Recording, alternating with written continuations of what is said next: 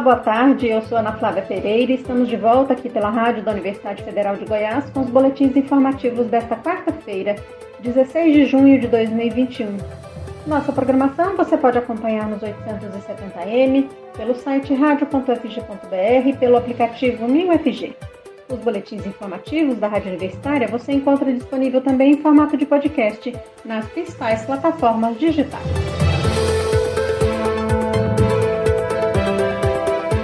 Pesquisa promovida pelo Conselho Nacional da Juventude, em parceria com outras instituições e órgãos como a Unesco, 4 em cada 10 jovens brasileiros já pensaram em parar de estudar durante a pandemia de Covid-19. O levantamento Juventudes e a Pandemia do Coronavírus ouviu 68 mil jovens de todo o Brasil com idade de 15 a 29 anos entre os dias 22 de março e 16 de abril. Na primeira onda dessa mesma consulta, realizada em junho do ano passado, os jovens que disseram já ter pensado em parar de estudar desde que suas rotinas foram alteradas pelo coronavírus eram 28%. E os principais motivos que levam jovens a interromper os estudos são financeiros, 21%, e dificuldades com o ensino remoto, 14%. E para voltar à escola, estes jovens gostariam de ter estabilidade sanitária e melhores condições econômicas. Entre os jovens que interromperam os estudos, 47% disseram que retornariam às aulas se toda a população fosse vacinada e 36% querem garantia de renda básica ou auxílio emergencial. Outro dado pesquisado foi quanto à saúde mental destes jovens. 6 a cada 10 jovens consultados relataram ter sentido ansiedade e feito uso exagerado de redes sociais durante a pandemia, enquanto 5 em cada 10 disseram que sentiram exaustão ou cansaço, e 4 a cada 10 tiveram insônia ou distúrbios de peso. 10% dos entrevistados também admitiram que chegaram a ter pensamentos suicidas ou de automutilação. E diante desses sentimentos, Metade dos jovens considera prioritário garantir atendimento psicológico na rede pública e 37% acham que esse atendimento deveria acontecer nas escolas. O projeto do Unicef, o Fundo das Nações Unidas para a Infância, que começou a ouvir jovens e adolescentes pela internet, já atendeu mais de 21 mil pessoas nos três primeiros meses de funcionamento. Por meio do canal Pode Falar, a ideia é oferecer escuta qualificada a essa população neste momento de pandemia. Segundo uma enquete feita pelo Unicef em setembro do ano passado, 80% dos adolescentes, principalmente de 15 a 19 anos, tiveram sentimentos negativos, como depressão, ansiedade e preocupação, desde o início da crise sanitária provocada pelo novo coronavírus. A reportagem é da Rádio Agência Nacional. Vamos ouvir. O projeto do Unicef de acolhimento de jovens e adolescentes pela internet atendeu mais de 21 mil pessoas nos três primeiros meses de funcionamento. O canal Pode Falar oferece escuta qualificada com profissionais de organizações da sociedade civil e de empresas especializadas na área e funciona de forma anônima e gratuita. É um espaço criado no contexto da pandemia para ajudar jovens e adolescentes de 13 a 24 anos que estejam com ansiedade e precisando falar um pouco sobre os problemas e sentimentos. A oficial do Programa de Cidadania dos Adolescentes da Unicef no Brasil, que é o Fundo para a Infância das Nações Unidas, Joana Fontoura, conta que o projeto surgiu da constatação de que o isolamento social imposto pela pandemia agravou a saúde mental e o bem-estar dos jovens e adolescentes no momento em que estavam fora da escola por conta da necessidade de isolamento social. Então, a escola que é um, um espaço naturalmente de interação e de construção de vínculos. E a gente teve essa, essa ideia, surgiu na pandemia, e para que a gente pudesse dar ali um, um ombro, né? Um ombro amigo, ou uma escuta, um espaço dele ou ela pudesse ter enquanto estava em casa. Uma enquete feita pelo Unicef em setembro do ano passado mostrou que 80% dos adolescentes, principalmente de 15 a 19 anos, que responderam à pesquisa, afirmaram ter tido sentimentos negativos, como depressão, ansiedade e preocupação,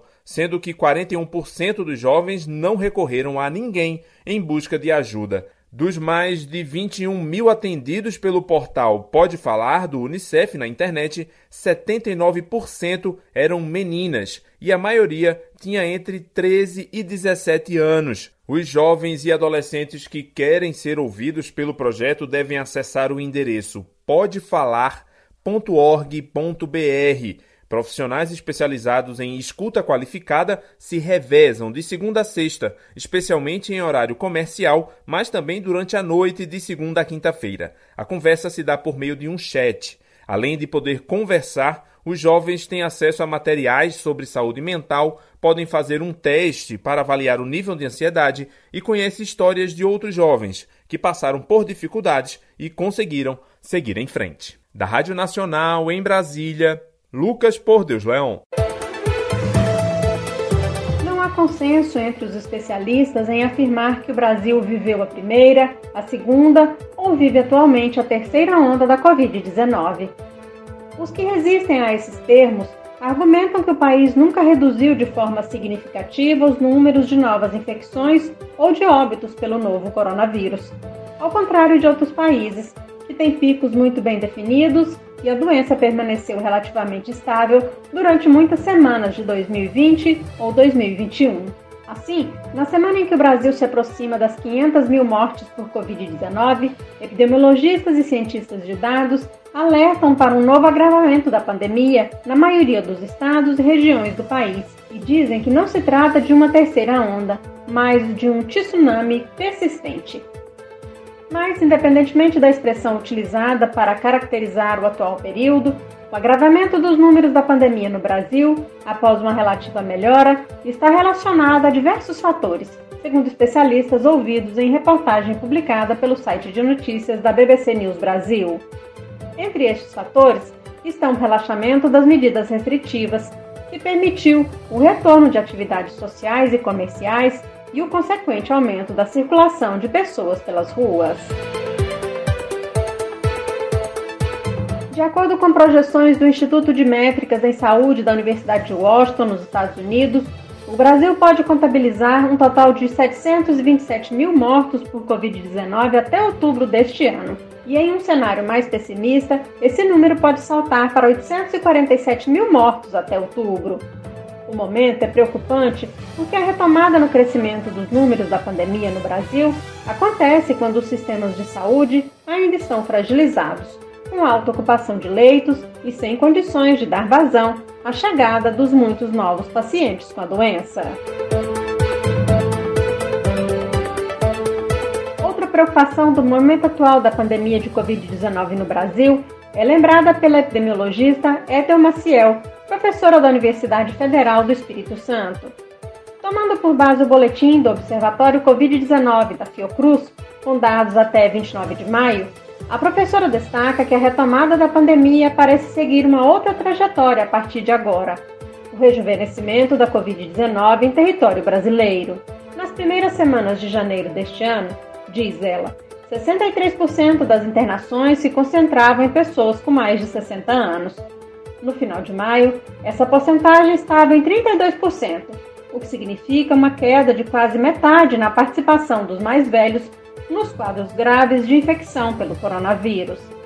Nessa faixa etária, as mortes também caíram de 81% para 54% no mesmo período analisado. E se por um lado isso indica que a vacinação está funcionando e protegendo os idosos, por outro, sugere que ainda há uma faixa considerável de brasileiros que segue vulnerável.